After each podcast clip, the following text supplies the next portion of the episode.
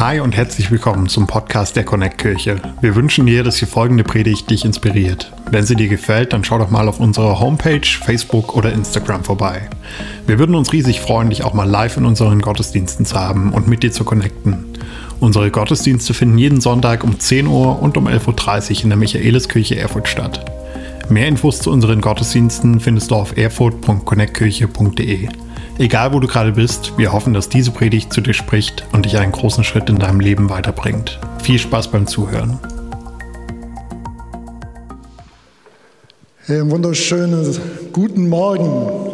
So stark hier in der Michaeliskirche zu sein, so viele tolle Gesichter zu sehen.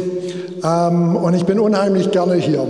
Ähm, wo ich hier reingelaufen bin, ich glaube, ich war keine zehn Sekunden da. Ich habe schon mein Smartphone gezuckt und habe dann was abfotografiert, weil ich das einfach cool finde ähm, und gerne solche Ideen klaue. Also da bin ich, habe keine, keine Rücksicht, da klaue ich die Ideen. Ähm, ich liebe das, wie ihr das hier so stylt, ähm, wie ihr das macht. Da kann man so viel von euch lernen. Aber mir geht es um mehr als nur das, was so äußerlich ist. Ich meine, da seid ihr richtig, richtig gut unterwegs. Denn in allem, was ich hier so erlebe, ähm, erlebe ich nicht nur was, das ist nicht was Äußeres, sondern ich liebe euer Herz. Denn so wie ihr die Menschen begrüßt, so wie ihr den äh, Gottesdienst gestaltet, das bringt euer Herz zum Ausdruck. Unser Herz sucht immer eine Form, ähm, eine Möglichkeit, sich zum Ausdruck zu bringen. Und das, was euer Gottesdienst ist, das ist euer Herz. Ähm, ihr bringt euer Herz damit zum Ausdruck. Und ich bin so dankbar dafür, weil ich weiß, das ist auch das Herz eurer Pastoren von Pastor Kevin und Katharina und Pastor Alex und Anna. Ähm, das ist nicht nur etwas, das sie als äh, Beruf machen, sondern hier steckt ihr Herz drin. Das letzte halbe Jahr ist mal milde gesagt, nicht einfach gewesen. Aber ich bin so froh, hey, Pastor Kevin wieder hier vorne zu sehen. Es geht ihm wieder gut. Und ich habe ihn gesehen, nicht nur auf Instagram in dieser Zeit, sondern auch hinter Instagram Story gesehen und wie er mit seinem Herzen an Gott gehangen ist. Und, und jetzt ist es so gut zu sehen, dass er wieder da ist, Kevin, so stark zu sehen. Und Pastor Alex, du hast deinen normalen Job gehabt, du musstest so hart reinspringen und du hast es nicht getan, als, oh, da muss ich auch noch das machen, sondern mit vollem Herzen hast du gesagt, ich liebe diese Kirche, ich liebe das, was wir tun und ich bin da für diese Kirche. Danke für dein Herz, danke auch für deine Frau, die dich freistellt. Das ist so gut. Leute, über die Jahre werden die Formen sich ändern. Aber was uns nicht ändern soll, ist das Herz. Das Herz, das wir hier spulen, das Herz, das pulsiert. Selbst im natürlichen Leben ist es so, dass unser Herz ist das Zentrum unseres Lebens. Wenn die Pumpe aufhört zu schlagen, dann bist du tot. Ähm, dann nutzt nichts mehr, dann ist es vorbei. Und deshalb ist es wichtig, unser Herz fit zu halten. Ähm, vor einigen Jahren war das so, ich hatte ein Büro im zweiten Stock, habe ich immer noch, aber damals waren die Stockwerke noch so irgendwie noch ein bisschen größer.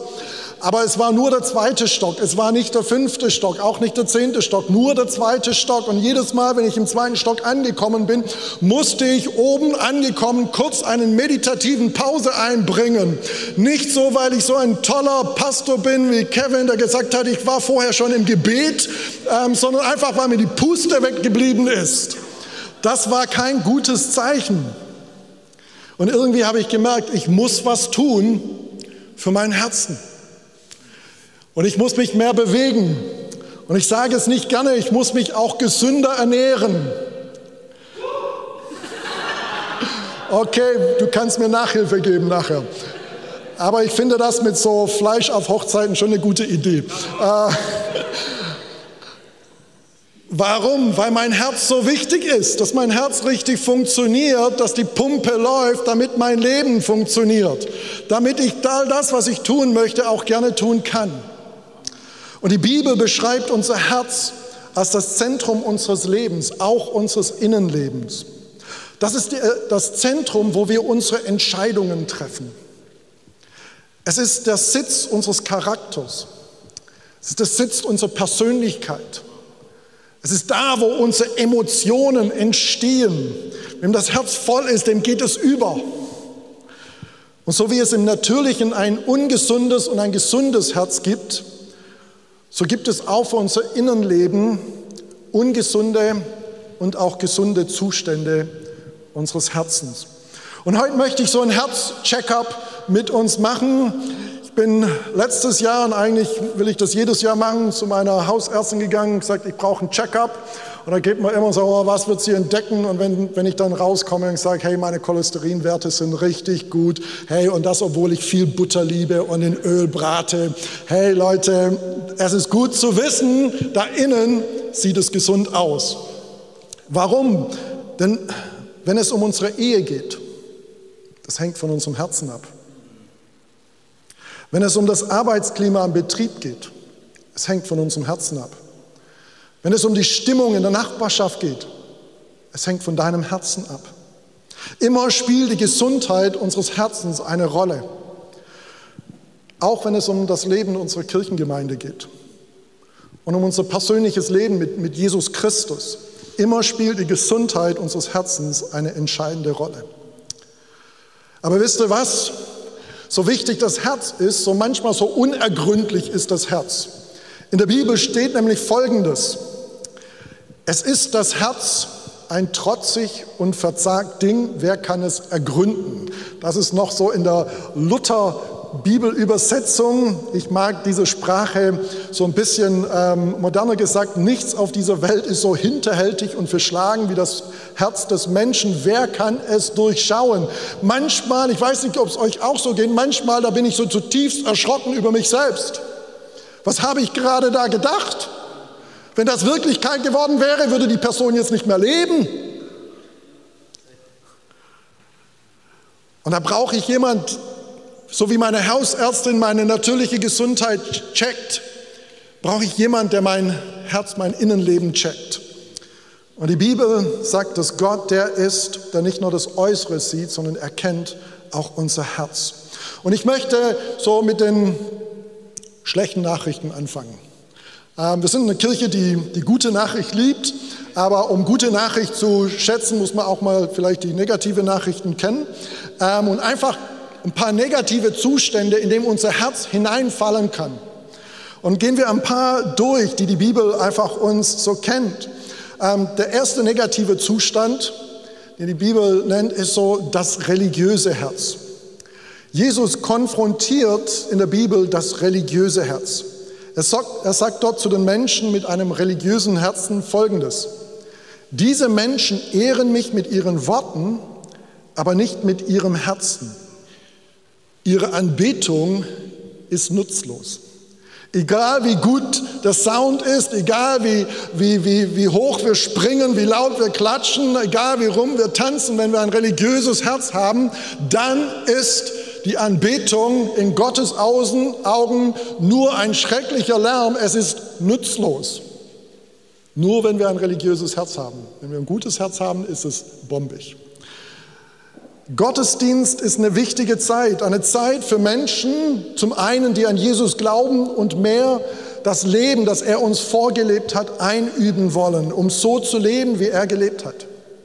Es ist auch eine Zeit für Menschen, die keine gläubige Christen sind. Menschen, die einen Hunger nach Leben haben, Menschen, die einfach auf der Suche sind. Gibt es eventuell diesen Gott? Vielleicht bist du hier, weil jemand dich eingeladen hat und sagt, hey, komm doch mal mit. Ähm, wir kennen da einen Gott, der ist mega gut. Und du bist auf der Suche und du bist hungrig nach Leben. Und wenn es diesen Gott gibt, dann möchtest du diesen Gott kennenlernen. Wisst ihr, und beide Haltungen sind enorm gut und enorm richtig. Das ist die richtige Herzenshaltung. Entschuldigung.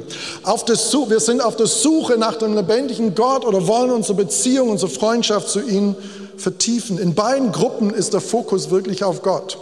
Wir wollen ihm näher kommen. Aber es gibt diese Gefahr, das religiöse Herz. Das religiöse Herz ist nicht Gott nahe, es tut nur so. Es ist vielmehr sich selbst nahe. Das religiöse Herz will Anerkennung für sich selbst.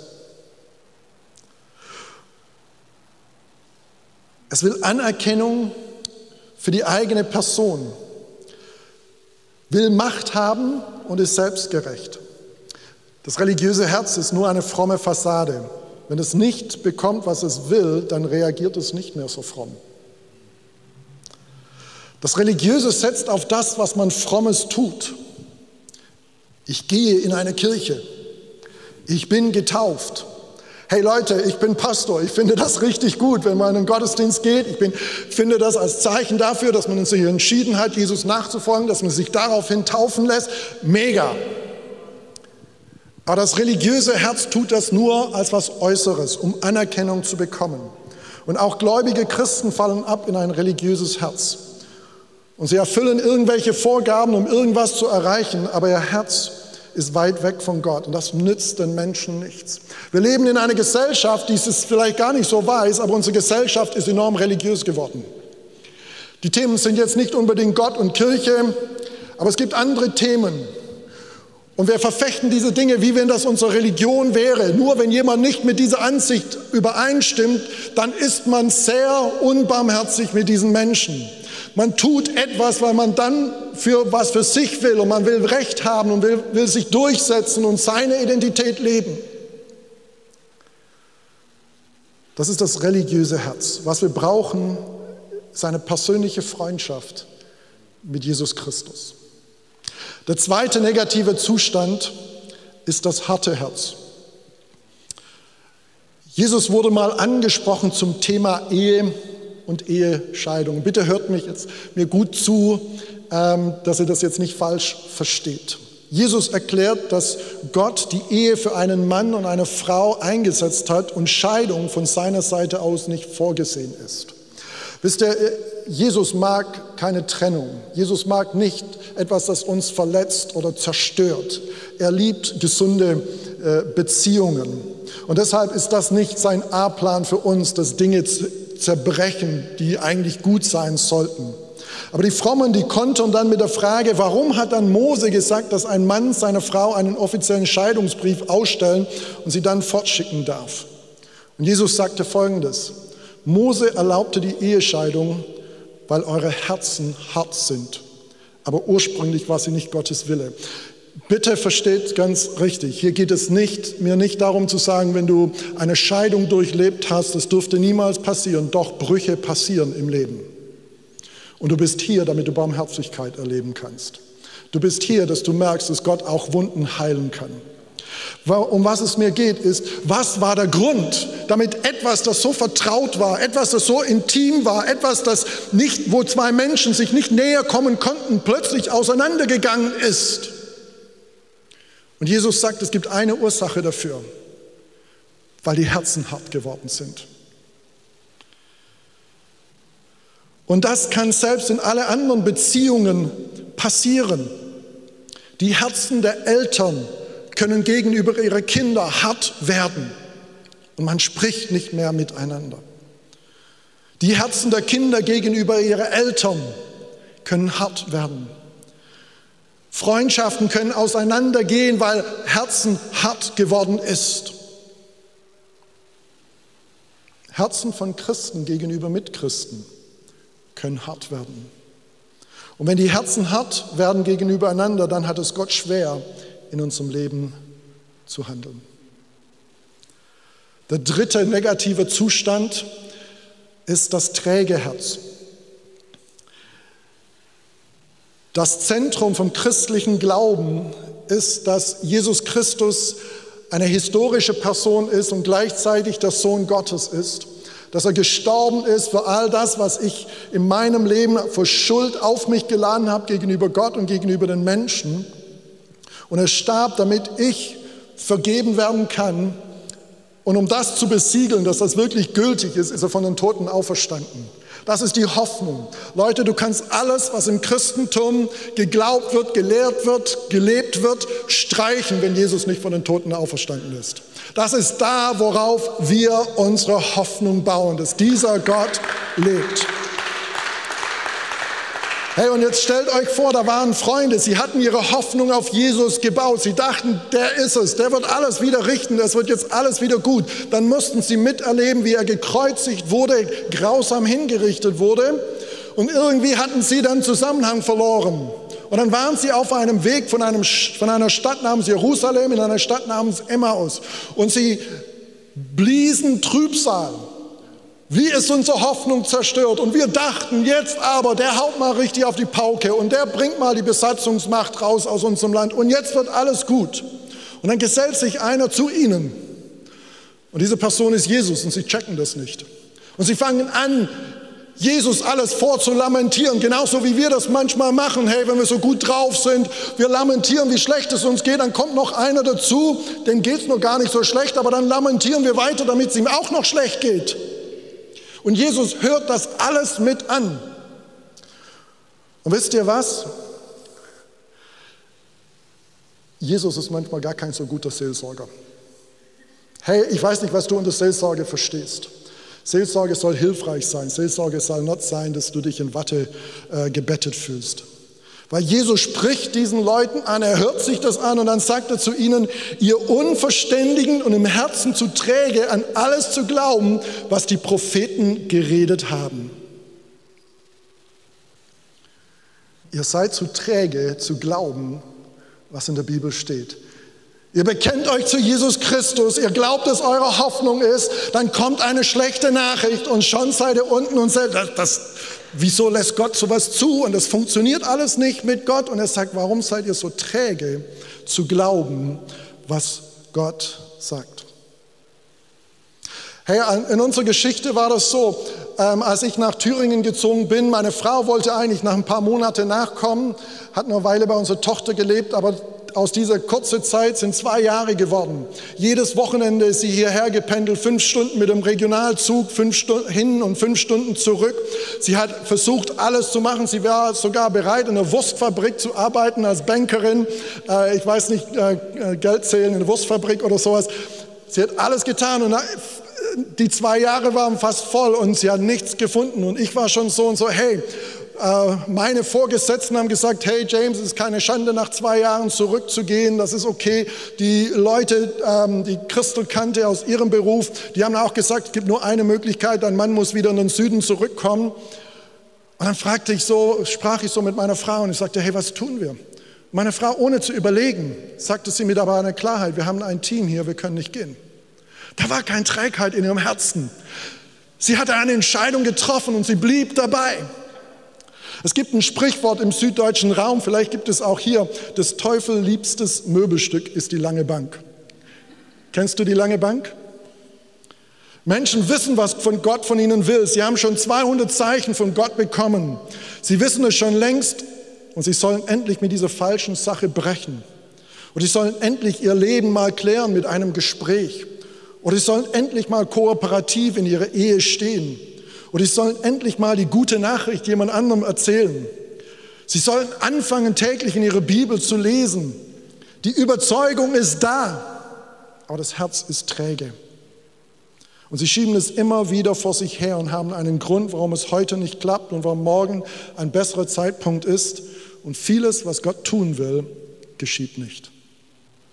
Hey, und ich bin so froh aber, dass es ein positive Zustände unseres Herzens gibt dass es nicht nur ein religiöses Herz gibt, dass es nicht nur ein hartes Herz gibt, dass es nicht nur ein träges Herz gibt, sondern dass der erste positive Zustand ist das offene Herz.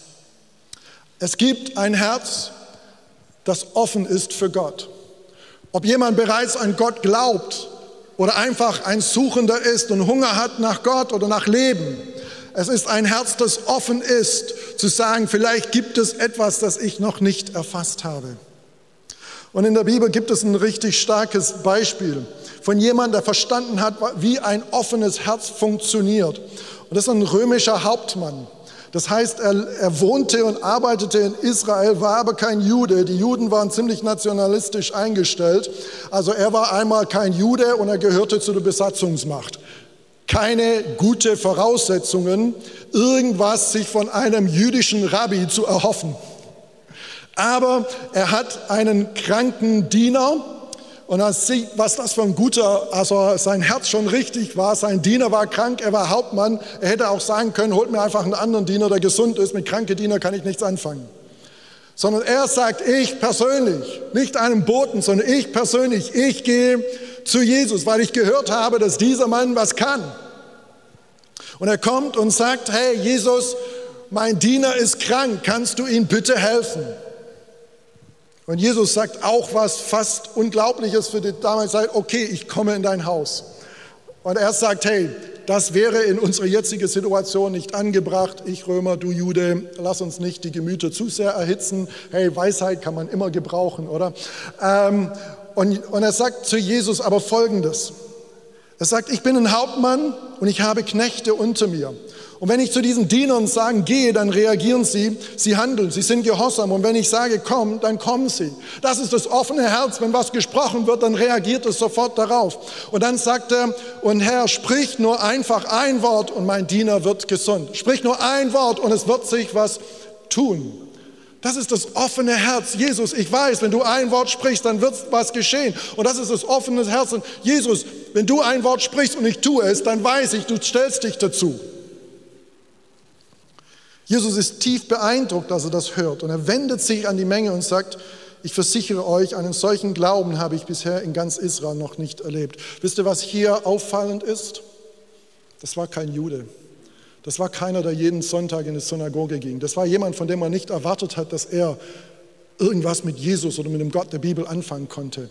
Und er hat viele, von denen man das hätte erwartet, in den Schatten gestellt.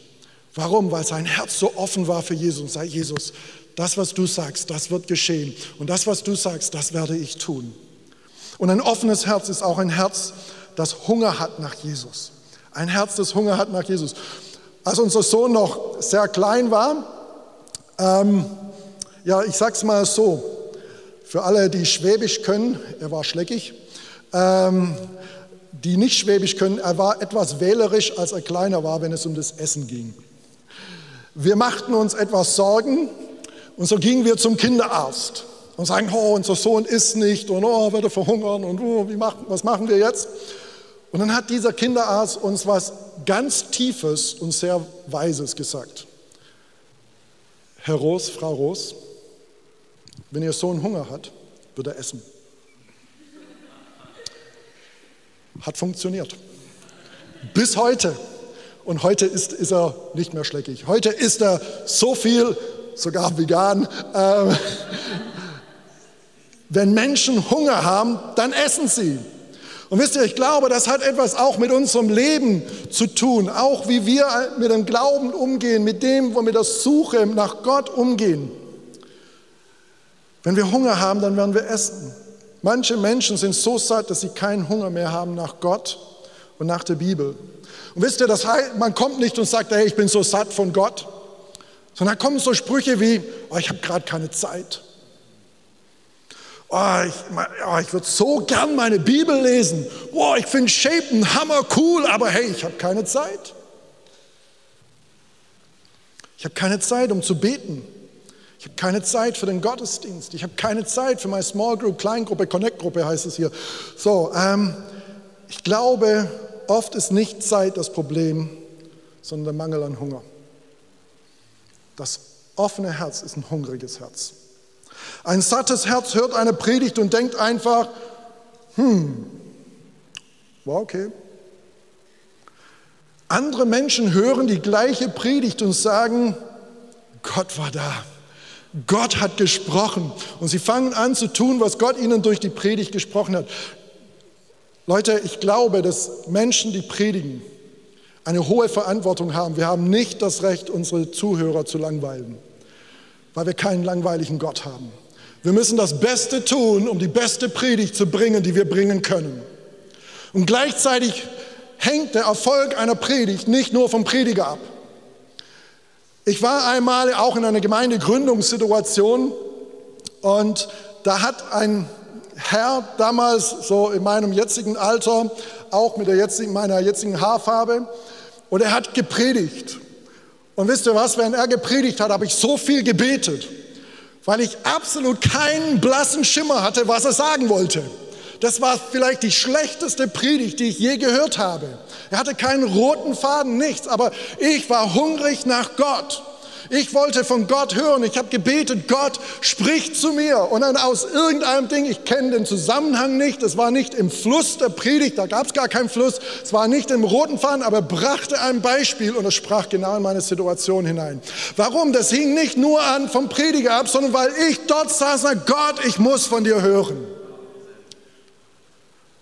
Ein hungriges Herz ist offen, dass Gott zu uns sprechen kann.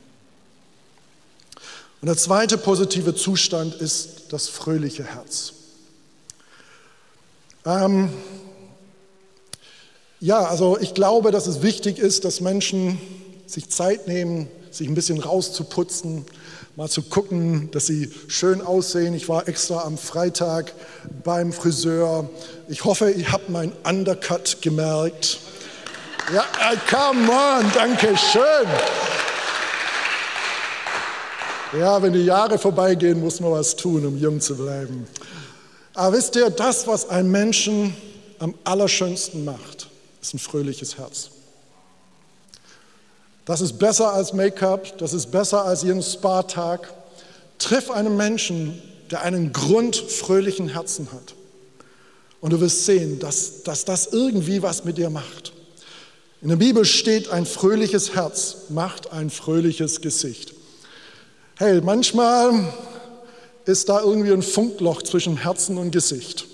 Aber wenn du ein fröhliches Herz hast, stell die Verbindung her, informiere dein Gesicht. Denn ein fröhliches Herz macht ein fröhliches Gesicht. Ein fröhliches Herz ist sogar besser, ist sogar die beste Medizin, sagt die Bibel. Leute, es läuft nicht alles glatt im Leben. Wir sind nicht hier zu sagen, alles smooth sailing, es geht alles glatt. Und wir können trotzdem ein fröhliches Herz haben, auch wenn vieles nicht gut läuft. Wir können uns darin üben, das Gute zu sehen und dafür dankbar zu sein. Nimm dir Zeit, jeden Tag zum Beispiel, dir drei Dinge bewusst zu machen, für die du heute danken kannst. Und entdecke, und das ist, wozu wir einladen, wer Jesus ist. Hey, ich freue mich, wenn mein Konto voll ist. Ich kann euch sagen, ich freue mich mehr, wenn mein Konto voll ist, als wenn mein Konto leer ist. Ich freue mich, wenn ich ein richtig geniales Auto habe. Ich freue mich, wenn das Leben sich von der Sonnenscheinseite zeigt. Aber davon darf meine Freude nicht abhängen. Denn wir sind alle reif genug und im Leben erfahren genug zu wissen, es gibt nicht nur Sonnentage. Es gibt nicht nur gute Zeiten. Und trotzdem in der Bibel steht, dass die Freude im Herrn unsere Kraft ist. Und wisst ihr, das ist, was mir das Christentum bedeutet. Darin liegt meine Hoffnung, dass egal wie schwierig es auf dieser Erde wird, es gibt einen, der dafür sorgen wird, dass es gut ausgeht. Es gibt einen, der stärker ist als meine schlimmsten Momente im Leben. Es gibt einen, an dem ich mich immer wieder erfreuen kann, weil er immer ein Ja zu mir hat, selbst wenn ich es irgendwo so richtig verbockt habe. Und ich will diesen Gott immer mehr kennenlernen, immer mehr verstehen, was er für mich bedeutet. Ich habe eine Geschichte gelesen von einem Jungen, der lebte in einem riesen Villa, wo seine Eltern lebten. Und es war ein wunderschöner Garten.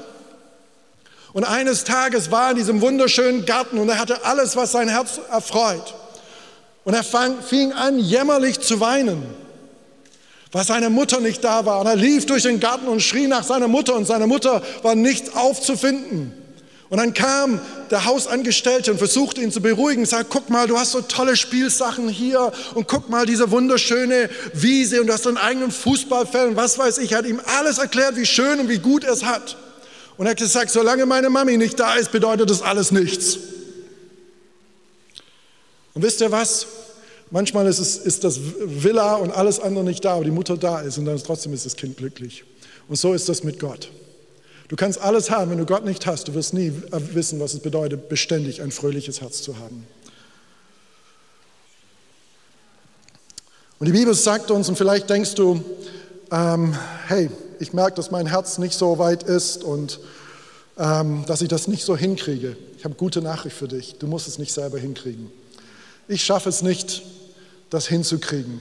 Mein Herz kann so oft hart werden, ist so oft träge, ist so oft religiös. Aber die Bibel sagt uns Folgendes. Und das sagt Gott zu jedem, der das möchte. Und ich werde euch ein neues Herz geben und euch einen neuen Geist schenken. Ich werde das Herz aus Stein aus eurem Körper nehmen und euch ein Herz aus Fleisch geben. Wenn wir Jesus unser Leben anvertrauen, dann bekommen wir dieses neue Herz. Und wir haben das Potenzial, durch Gottes Hilfe ein offenes, gutes, vertrauensvolles, fröhliches Herz zu haben. Und hier ist ein ganz großer Schlüssel. Vielleicht ist es dein erster Schritt heute zu sagen, ich will Gott mein Herz anvertrauen, damit ich dieses neue Herz bekomme. Aber dann gibt uns Gott dieses neue Herz und dann gibt er uns einen guten Rat. Er sagt, behüte dein Herz mit allem Fleiß, denn daraus quillt das Leben. Bewahre, behüte dein Herz.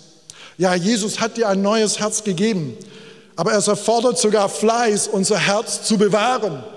Es erfordert Fleiß im Natürlichen, dass unser Herz gesund bleibt. Es bedeutet für mich, um 5.45 Uhr aufzustehen, mich mit dem Wecker auseinanderzusetzen, äh, über den Sinn von Wecker zu diskutieren innerlich und dann mich eine halbe Stunde zu bewegen, zu joggen oder zu gehen oder was auch immer. Aber es bedeutet Fleiß, es bedeutet Überwindung. Und mein inneres Herz zu bewahren ist auch Fleiß. Auch wenn ich da sitze und sage, oh, heute brauche ich mal nicht in den Gottesdienst gehen oder nicht den Livestream angucken. Hey, mach das wie ich um 5.45 Uhr.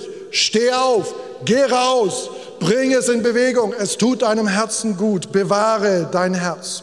Satan hat eine Strategie, unser Herz hart zu machen, träge zu machen und religiös zu machen. Er kommt nicht frontal, er kommt mit dieser Scheibchenstrategie. Kennt ihr diese große Salami-Wurst oder so, die werden hauchdünn, so Mortadella oder so, hauchdünn abgeschnitten.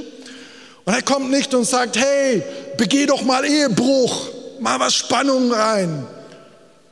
Sondern vielleicht kommt mit einer hauchdünne Scheibe und sagt, hey, ja, du brauchst deine Frau jetzt kein Kompliment für das Essen zu machen. War auch ja nicht so gut.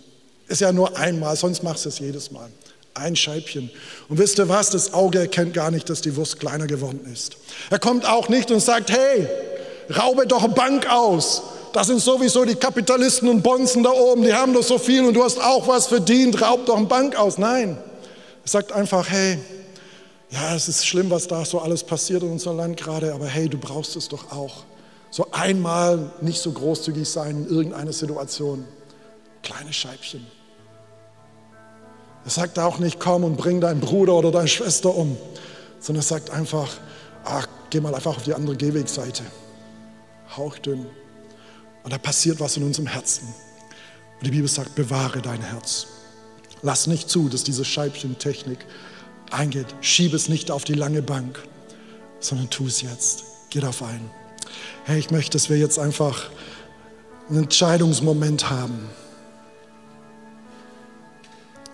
Du bist hier und vielleicht hast du noch nie bewusst dich entschieden für ein Leben mit Jesus Christus. Vielleicht ist dir aber klar geworden, dass du bisher ohne Gott gelebt hast und dass das nicht die klügste Entscheidung war bis jetzt. Und du bist bereit an dem Punkt zu sagen, Gott, ich möchte, dass du mir meine Schuld vergibst. Ich bereue meine Schuld vor dir und vor den anderen Menschen. Und du willst wirklich erleben und spüren in deinem tiefsten Innersten, dass dieser Jesus Christus auferstanden ist von den Toten und dass er dir Kraft und ein neues und ewiges Leben schenkt. Und wenn das dein Wunsch ist heute, diese Entscheidung für Jesus zu treffen, dann werde ich dich gleich bitten, einfach deine Hand zu heben als Zeichen dafür. Einmal, dass wir das vom Team sehen. Ich bitte, dass alle anderen ihre Augen schließen und die einfach von dem Team, vom Gebetsteam da sind, ihre Augen offen haben. Wir werden auf euch zukommen und einfach sagen, hey, schön, dass du dich gemeldet hast und wie können wir dir helfen, weiter mit diesem Jesus zu gehen. Aber es ist vor allem ein Zeichen gegenüber Gott, dass du, hey, du bist da und du wirst eine Entscheidung für ihn treffen. So lass uns einfach die Augen geschlossen haben. Und wenn du diese Entscheidung für Jesus zum ersten Mal treffen willst heute, dann hebe jetzt einfach deine Hand. Hey, wenn du im Livestream zuhörst und sagst, ja, das ist es, dann hey, einfach für dich, wir können es jetzt nicht sehen, aber Gott sieht es, dann heb da deine Hand. Und dann melde dich später auf die Art und Weise, wie euch gesagt wird. Wenn du möchtest, hebe deine Hand. Du kannst dich und du darfst dich für Jesus entscheiden.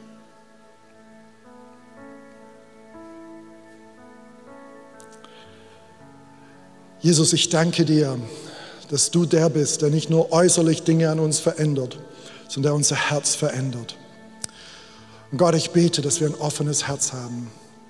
Und ich möchte uns einfach jetzt einladen, hey, da wo du bist, wenn du es wirklich ernst meinst, wenn du dich angesprochen fühlst in irgendeinem Punkt, religiöses Herz, hartes Herz, ähm, träges Herz oder wenn du einfach dieses fröhliche Herz vermisst oder du denkst, hey Gott, ich möchte mehr ein offenes Herz haben und du, du willst wirklich dein Herz, dass dein Herz richtig ist vor Gott und deinen Mitmenschen. Hey, ich stehe ich stehe, weil ich weiß, ich muss immer wieder Gott mein Herz hinhalten. Und wenn du dein Herz Gott hinhalten willst, dann steh doch einfach mit mir auf. Und ich möchte für die, die stehen, einfach ein Gebet sprechen. Weil unser Herz, darauf kommt es an. Das ist, was uns gesund hält. Das ist, woraus unser Leben quillt. Danke, Jesus. Danke. Jesus, ich danke dir, dass du unser Herz siehst. Und ich danke dir, dass du nicht erschrocken bist, wenn du in mein Herz hineinschaust, was da sich manchmal für, für Gedanken und Emotionen aufhalten. Und ich danke dir, Herr, dass du mir, dass du uns ein fröhliches Herz gibst. Ich danke dir, dass du uns ein hungriges Herz gibst nach Leben, nach dir, Herr, nach Ewigkeit, nach Hoffnung. Und ich danke dir, Herr, dass du uns ein offenes Herz schenkst. Und Herr, da wo unsere Herzen hart geworden sind, da wo unsere Herzen träge geworden sind, da wo unsere Herzen religiös geworden sind, Gott, befreie uns von diesen negativen, kritischen Zuständen in unserem Herzen und mach unser Herz wieder weich. Für dich und für unsere Mitmenschen. Danke, Jesus. Amen. Wenn du mehr über Jesus erfahren willst oder deine Geschichte mit uns teilen möchtest, dann schreib uns gerne auf Facebook, Instagram oder eine E-Mail an info@connectkirche.de. Du bist begeistert von der Connect-Kirche und möchtest unsere Arbeit unterstützen? Dann findest du auf unserer Homepage weitere Details, wie du das tun kannst. Falls du nicht aus Erfurt und Umgebung kommst, aber dennoch aktiv verfolgst, was wir als Kirche tun, möchten wir dir zuallererst Danke sagen, dass du auf diese Art Teil von dem bist, was hier in Thüringen geschieht. Gleichzeitig wollen wir aber sicherstellen, dass du vor Ort eine Kirchenfamilie hast. Wir sind der festen Überzeugung, dass es keinen Ersatz dafür gibt, eine Kirche vor Ort zu haben, in der du connected bist und Beziehungen pflegen kannst, die dich im Glauben voranbringen. Falls du keine Kirche vor Ort haben solltest, ermutigen wir dich dazu, dir eine zu suchen. Wenn du dabei Hilfe brauchst, melde dich gern unter info@connectkirche.de. Danke fürs Zuhören und bis bald.